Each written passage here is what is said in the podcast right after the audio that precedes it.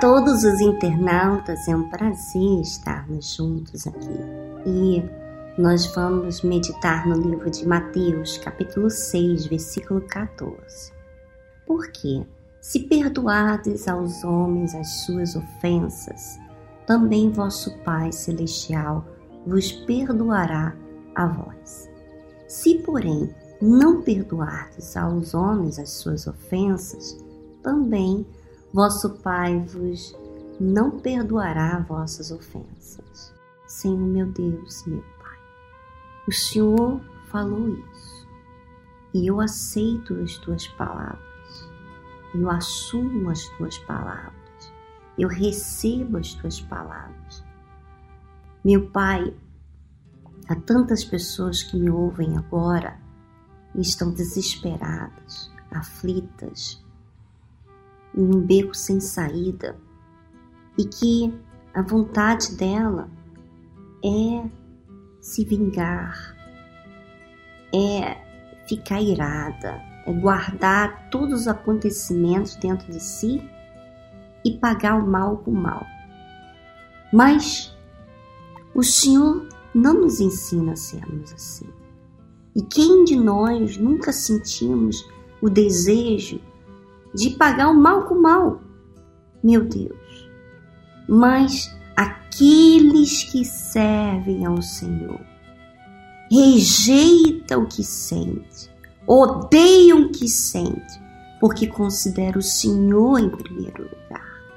Então, meu Pai, que essas palavras sejam vivas dentro de nós e não superficiais, não teoria, mas viva, que queima dentro da gente, meu Pai, para que o Senhor seja glorificado e temos a honra de viver essa palavra. Viver a tua palavra é viver o Senhor em nós. E eu aceito, eu recebo. E você que crê, minha amiga, diga também que o recebe e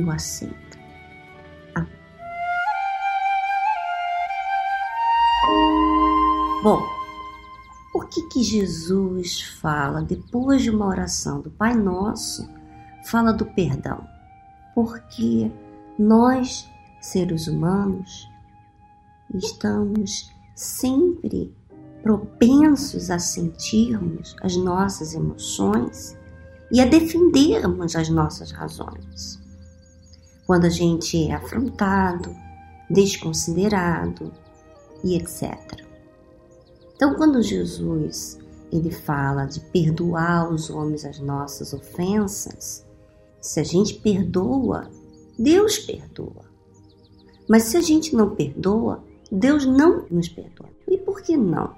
Porque Deus tem o direito de não perdoar porque ele, ele é misericordioso. E quando a gente não responde de forma misericordiosa para o próximo, ainda que feriu bastante, que o decepcionou, ainda que fez tudo que não presta, que você fez o bem e a outra pessoa fez o mal, te traiu, te enganou, mentiu, o decepcionou, ainda assim nós que servimos a Jesus, a Deus, nós temos o livre-arbítrio de escolher.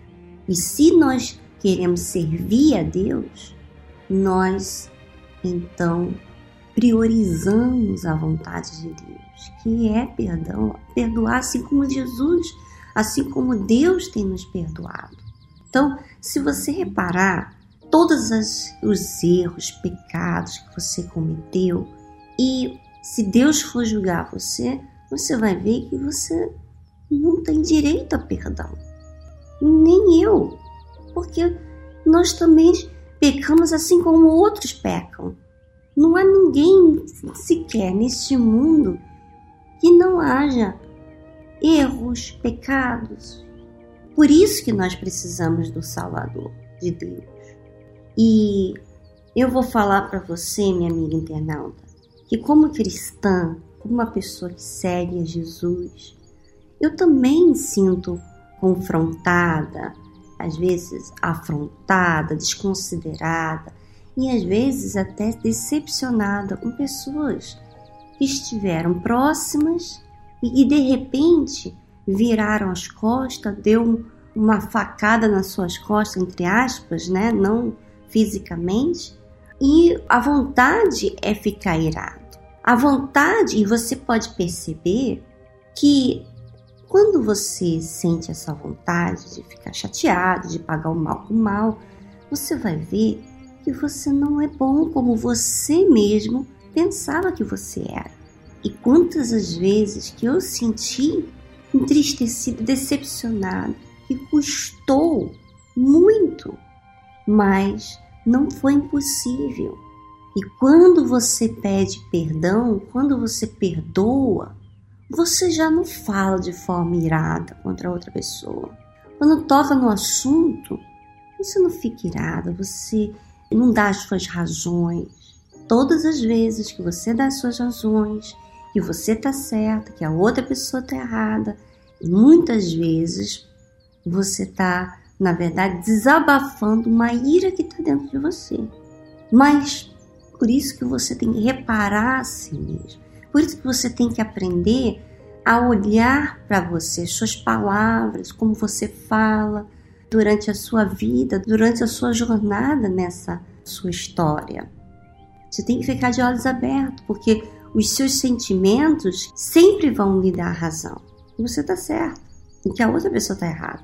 E ainda que estivermos certas, Jesus ensina a gente a perdoar. E Ele ensina a gente a perdoar porque nós iríamos ser decepcionados. A palavra de Deus fala aí que uns vão trair os outros, filhos contra os pais, pais contra os filhos, irmãos contra irmãos. Vai haver essas dores. Porque o príncipe desse mundo é o diabo. Então, eu sei que a sensação é horrível, mas eu odeio o que eu sinto, porque que eu sinto me fez miserável. E se você reparar, todas as vezes que você teve suas, os seus sentimentos, a flor da sua pele, fez você miserável. Agora, quando você aprende a viver a fé, a exercitar, aí está a palavra exercitar a fé, por causa que a gente tem que ficar exercitando, porque a gente não é perfeito. Aí está o motivo. Por quê? Minha amiga internauta, você depende das suas decisões, do que você prioriza. Talvez você tenha priorizado as suas razões, não a Deus. E não defendido com unhas e dentes a palavra de Deus, que ela seja viva em você. Você defende as suas razões, você briga pelas suas razões, você guarda pelas suas razões, mas você não guarda a palavra de Deus. Você não considera Deus em primeiro lugar. E por isso você tem vivido de forma miserável. Faça um teste. Aceite essa palavra. Não por uma imposição, por uma religião. Não. Aceite, porque é Deus. Quando você aceita a palavra dele, é Ele em você. Quando você rejeita, você rejeita Ele na sua vida. Minha amiga internauta, a escolha é sua. Talvez você não esteja passando por nada na sua vida em que você tenha motivo de pedir perdão, porque você está bem, você não tem mágoa, você tem perdoado, mas vai chegar momentos em que você vai ser muito decepcionado e que você vai ter que aprender, você vai ter que continuar a exercitar essa fé, perdoar, para que você receba o perdão do nosso Deus. Um grande abraço para você e semana que vem estaremos aqui dando continuidade ao livro de Mateus.